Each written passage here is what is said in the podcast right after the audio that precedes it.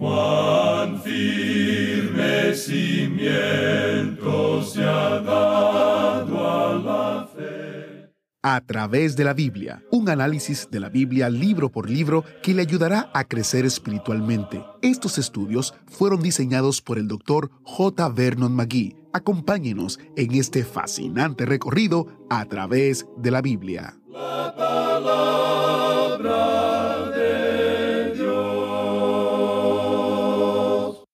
Sentado en el vertedero o basurero de la ciudad, sufriendo un fuerte dolor y rodeado de críticas, la vida de Job es un desastre. Para empeorar las cosas, incluso sus supuestos amigos le lanzan acusaciones. Bienvenidos a, través de la Biblia, el programa donde conocemos a Dios en su palabra. Soy su anfitrión, Heiel Ortiz.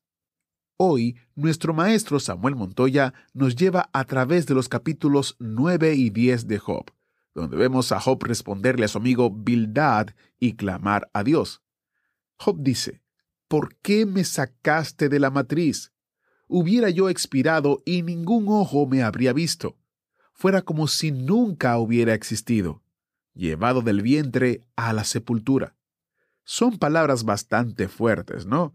Job está sufriendo de una manera brutal. En el estudio de hoy, Job montará su propia defensa.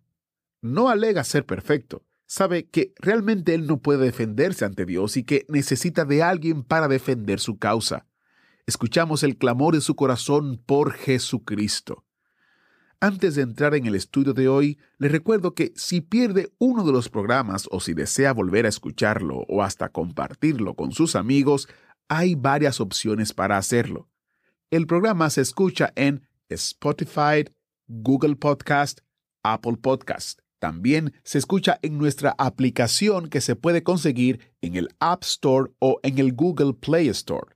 La app y el sitio multilingüe en línea ahora tienen el programa no solo en español, sino en casi 120 idiomas. Descubra todas las maneras de escuchar el programa en a través de la biblia.org barra escuchar. Oremos para iniciar. Padre Celestial, es bueno saber que tú tienes para nosotros un mediador que es Jesucristo. Job quizás no lo entendió en ese momento porque no lo conocía, pero ahora nosotros lo conocemos y podemos ver reflejado en el sentimiento de Job nuestra necesidad de que Cristo sea nuestro intercesor. Te pedimos, Señor, que aquellos que aún no conocen a Cristo puedan conocerlo personalmente y puedan dar su vida a Él para que tengan ese mediador que les hace falta y la vida eterna que solo Él puede dar. En el nombre de Jesús te lo pedimos. Amén. Con nosotros, nuestro maestro Samuel Montoya y el estudio bíblico de hoy.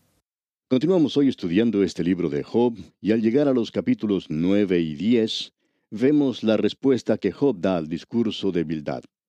Como hemos podido apreciar, Bildad no ha podido satisfacer la necesidad que tenía Job, y Job deja esto bien en claro cuando contesta a su discurso. Los amigos de Job ni siquiera estaban hablando del problema que estaba padeciendo Job. En esta ocasión, Job deja bien en claro que él no está diciendo que es perfecto, y él sabe que no se puede defender a sí mismo ante Dios. Pero él necesita a alguien de su lado para que presente su caso. Notaremos que este hombre tiene una necesidad desgarradora de alguien que sea su mediador y su intercesor. En otras palabras, vamos a ver la aguda necesidad del corazón de Job por Cristo en la sección en particular que vamos a contemplar en esta oportunidad. Leamos pues los primeros dos versículos del capítulo 9. Respondió Job y dijo, Ciertamente yo sé que es así. ¿Y cómo se justificará el hombre con Dios? Lo que él está diciendo aquí es que muchas de las cosas que sus amigos están diciendo son ciertas, pero él dice, tú en realidad no has hablado nada de mi problema no has satisfecho mi necesidad de ninguna manera. De una manera generalizada has dicho cosas ciertas y reconozco que eso es verdad. Pero, ¿cómo me justificaré con Dios? Este hombre aquí estaba en una gran necesidad de escuchar el Evangelio de Cristo, ¿no le parece? Él necesitaba saber cómo un hombre podía ser justificado ante Dios. Y este es su problema. Y él dice, yo quiero que me contesten algunas de mis preguntas. Tengo muchas preguntas y en realidad su amigo Bildad no contestó ninguna de sus preguntas. Así es que escuchemos lo que Job tiene que decir. Él está hablando de Dios y dice entonces en los versículos 3 y 4 de este capítulo 9, si quiere contender con Él, no le podrá responder a una cosa entre mil. Él es sabio de corazón y poderoso en fuerzas. ¿Quién se endureció contra Él y le fue bien? Job está diciendo, yo no estoy fingiendo. Si ustedes creen que yo estoy tratando de eh, poner una fachada ante Dios, pues están muy equivocados, porque yo sé muy bien que no puedo contender con Él. Él me puede hacer una pregunta y yo nunca podría darle la respuesta. Pero quiero respuestas de ustedes a mis preguntas. Quiero que Dios mismo las conteste. Dios está muy lejos de mí. Y Job dice entonces en los versículos 5 hasta el 8 de este capítulo 9, Él arranca los montes con su furor y no saben quién los trastornó. Él remueve la tierra de su lugar y hace temblar sus columnas. Él manda al sol y no sale, y sella las estrellas. Él solo extendió los cielos y anda sobre las olas del mar. Aquí tenemos un cuadro tremendo de Dios como el creador del universo. Job lo conocía a él como el creador.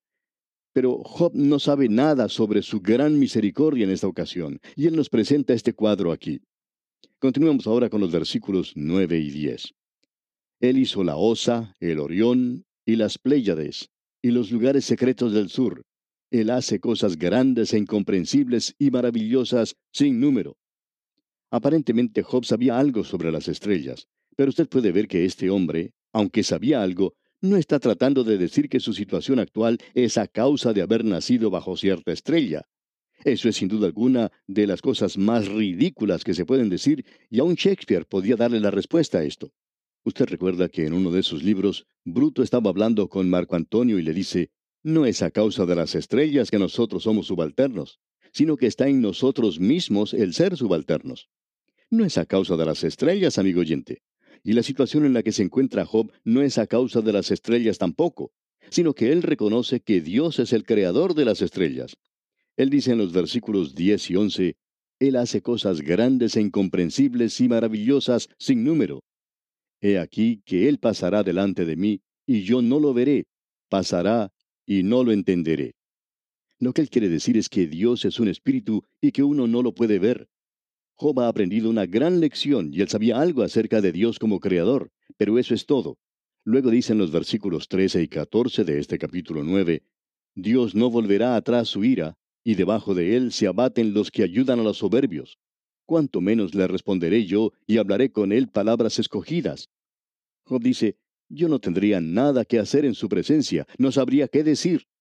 Y continúa en el versículo 16, si yo le invocare y él me respondiese, aún no creeré que haya escuchado mi voz.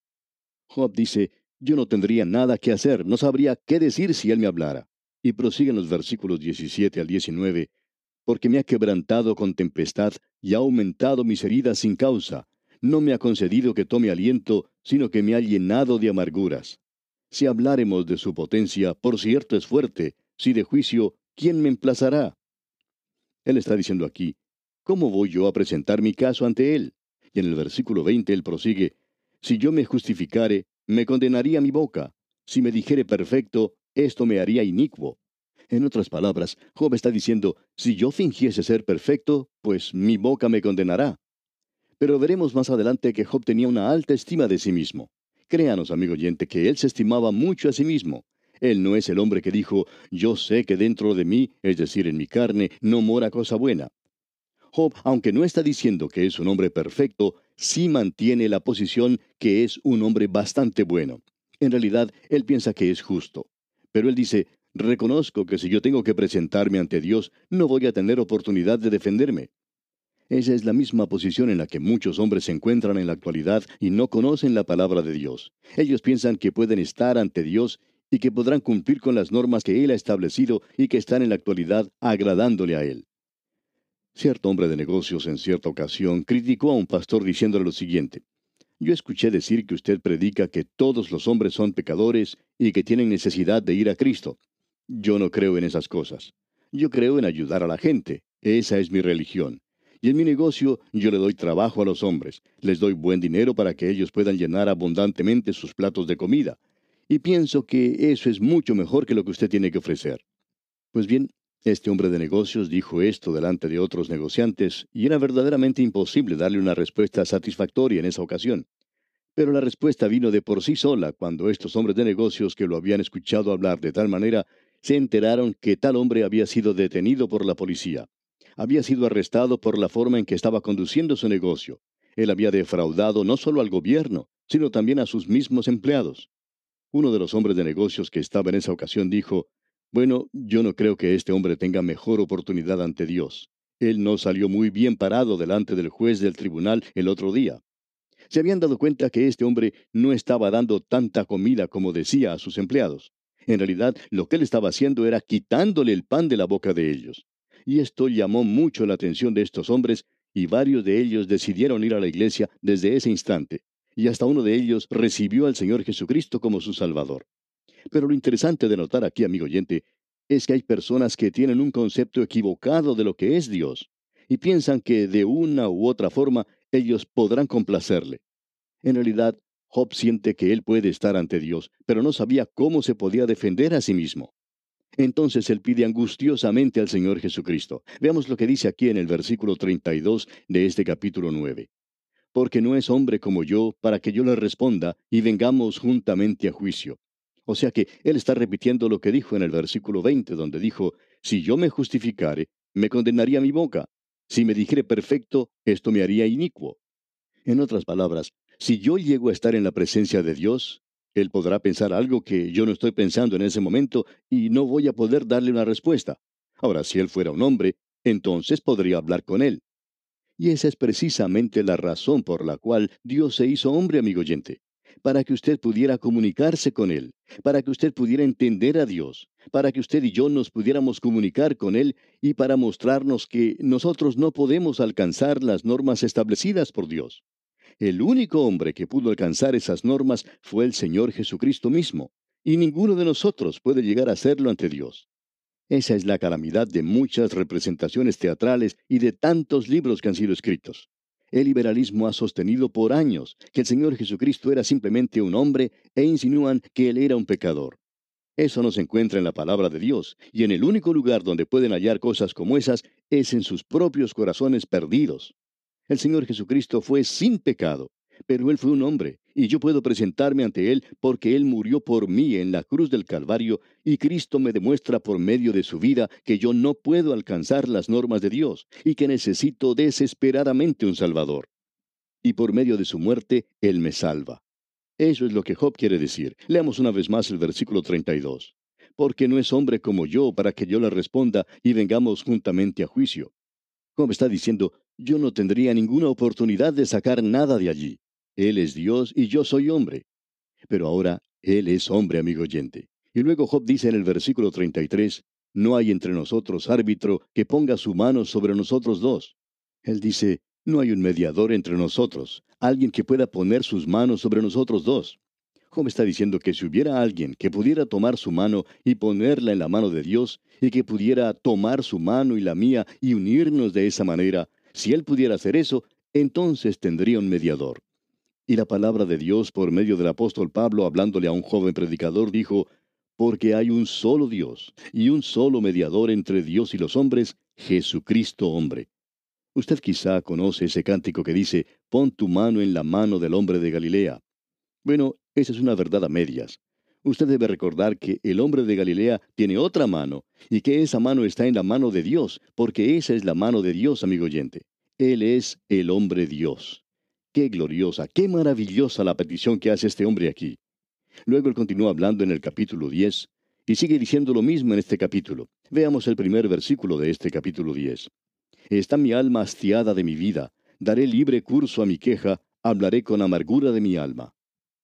Ahora Job dice, mientras tanto, ya que no tengo un mediador, ya que no hay un hombre que me pueda representar ante Dios, yo estoy simplemente en esta vida y estoy hablando de la amargura de mi alma, Estoy hastiado de mi vida.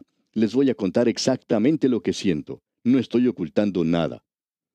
Él les está diciendo, ustedes no me comprenden. Lo mismo que le dijo antes a Elifaz. Un hombre que se encuentra en una posición como la mía no trata de representar alguna otra cosa. No estoy tratando de ser un hipócrita y estoy demostrando mi triste condición. Escuche usted lo que dice aquí en el versículo 2. Diré a Dios, no me condenes, hazme entender por qué contiendes conmigo. Dios le dará una respuesta más adelante, antes que finalicemos este libro. Dios le va a mostrar a Job las cosas como son, y este hombre se dará cuenta de algo en cuanto a sí mismo, y es algo que todos nosotros necesitamos descubrir en cuanto a nosotros mismos. Avancemos ahora con el versículo 3. ¿Te parece bien que oprimas, que deseches la obra de tus manos y que favorezcas los designios de los impíos? En otras palabras, Job dice, no puedo comprender por qué tengo que sufrir así y hay impíos que no están sufriendo. De paso podemos decir que este es el mismo dilema que tuvo que enfrentar el rey David. Y ese es el mismo problema que yo he tenido que enfrentar. Nos preguntamos muchas veces, ¿por qué Dios permite que ciertos hombres, personas maravillosas, temerosas de Dios, por qué Dios ha permitido que ellos sufran? Mientras tanto, observamos a otras personas sin Dios que están en el pecado aún en la iglesia, a las cuales no les sucede nada. Pueden vivir en el pecado por lo menos por un tiempo. Pero también hemos podido notar que después de todo, el castigo los alcanza. Y hemos visto que si uno le da tiempo a Dios, Él tratará con esas personas de la forma que merecen. Pero esto es algo que le impulsa a hacer preguntas a uno. Usted puede apreciar, amigo oyente, que este libro enfrenta la vida, es algo muy básico para todos nosotros. En realidad el libro de Job se enfrenta a lo más común y personal de la vida, amigo oyente. Ahora, Job comienza a lamentar su condición y a reconocer su triste situación. Y él aparece como si hubiera sido abandonado por Dios. Él dice aquí en el versículo 4, ¿Tienes tú acaso ojos de carne? ¿Ves tú como ve el hombre? Lo que él está diciendo es, creo que Dios no me ve en mi condición verdadera. Usted puede apreciar que esa es otra de las razones por la cual Cristo se hizo hombre, o Dios se hizo hombre. ¿Para qué? Pues bien, para que yo pudiera conocer que hay un hombre hoy en la gloria que me conoce. Él sabe cómo me siento. No hay ninguna palpitación que haya entrado al pecho humano que el Señor Jesucristo no hubiera sentido cuando estuvo aquí en esta tierra. Así que Él sabe cómo yo me siento. Él sabe cómo se siente usted, amigo oyente. Entonces Job continúa diciendo en los versículos 5 y 6, ¿Son tus días como los días del hombre, o tus años como los tiempos humanos, para que inquieras mi iniquidad y busques mi pecado? Job comienza a defenderse a sí mismo. Él toma la defensiva y no está dispuesto a admitir que hay algún gran pecado en su vida. Ahora hubo algo, pero no lo que nosotros podríamos llamar un gran pecado. Escuche lo que dice en el versículo 7 de este capítulo 10. Aunque tú sabes que no soy impío y que no hay quien de tu mano me libre. Job está diciendo, yo me encuentro en una situación bastante difícil. Dios sabe que no soy un malvado y que no puedo escaparme de su mano. Tengo que soportar todo esto. ¿Por qué tengo que pasar a través de estas cosas? Pues bien, aquí tenemos a un hombre que necesita un poco de humildad y Dios le dará humildad. ¿Ha notado usted, amigo oyente, que la humildad y la paciencia no son cosas que Dios nos da así como en bandeja? Uno no llega a ser humilde de esa manera. Es el fruto del Espíritu Santo. Ambas cosas, tanto la humildad como la paciencia. La única forma de lograrlas es por medio de la experiencia en esta vida, y de esa manera usted y yo podemos llegar a ser pacientes y humildes. Y Dios realizará estas dos cosas en Job. Sabemos que usted va a escuchar algo sobre la paciencia de Job. Usted quizá recuerda que Santiago dice allá en su libro, habéis oído de la paciencia de Job. Y él también dice, ya habéis visto el fin del Señor, que el Señor es muy misericordioso y compasivo. Aquí debemos decir que si hubiera sido simplemente asunto de la paciencia de Job, eso hubiera sido solo algo para su propia confianza y orgullo. Pero lo que demuestra en realidad es que Job no era paciente. Esa paciencia se acabó y él está rogándole a Dios.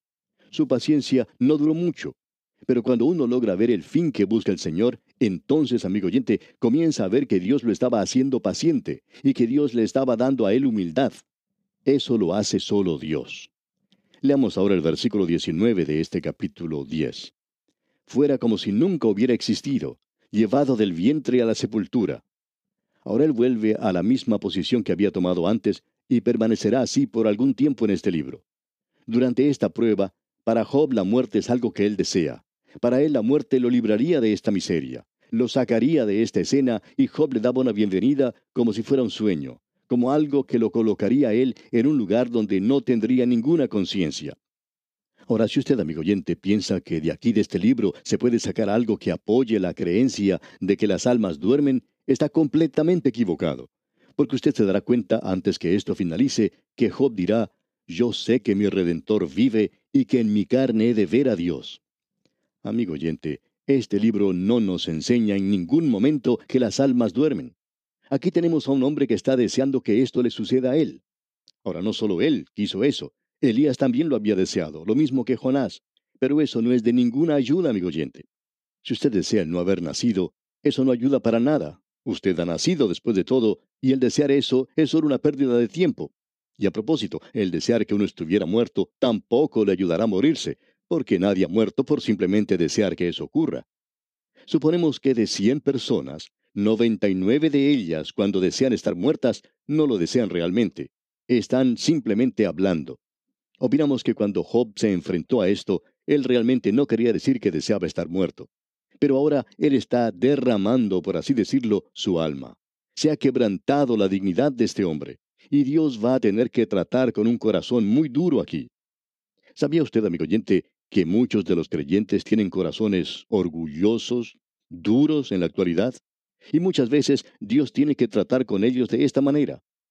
En nuestro próximo programa, Dios mediante, vamos a conocer al último de los tres amigos de Job. Ese es el peor de todos ellos. Se llama Sofar.